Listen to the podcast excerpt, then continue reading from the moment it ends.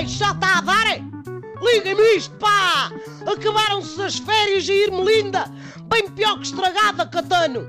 Estava tão bem na praia, a ouvir o doce rebentar das ondas e bem um energúmero com aqueles rádios, com altifalantes a fazerem pum pum tum, tchá pum pum pum. E sabem o que é que eu fiz? Eu digo-vos o que fiz.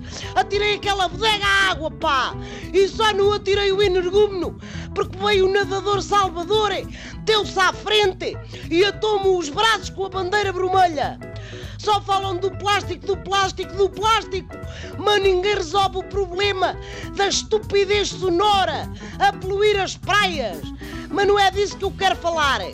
Estive a ler as notícias e diz que Portugal é um dos países com melhor qualidade de vida do mundo, mas para os estrangeiros. Mas vocês andam a brincar com a tropa ou como é? Pá! Então e a gente?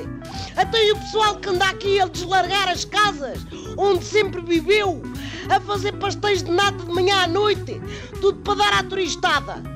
Olhem, tive aqui uma ideia. E Portugal ser o país com melhor qualidade de vida, mas para os portugueses. Ah? Isso é que era! Estou a ver que aqui Irmelinda para ter uma vidinha repimpada tem de mudar de nacionalidade e ó pois ser Ingrid ou Irmelindeixa não assim. E se fossem mas é procriarem? Ah? E falaram com quem para chegar a esta conclusão?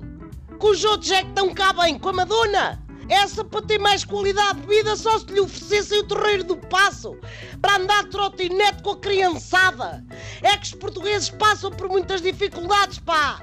Olha o desgraçado Gilberardo, que não tem nada em nome próprio, coitadinho.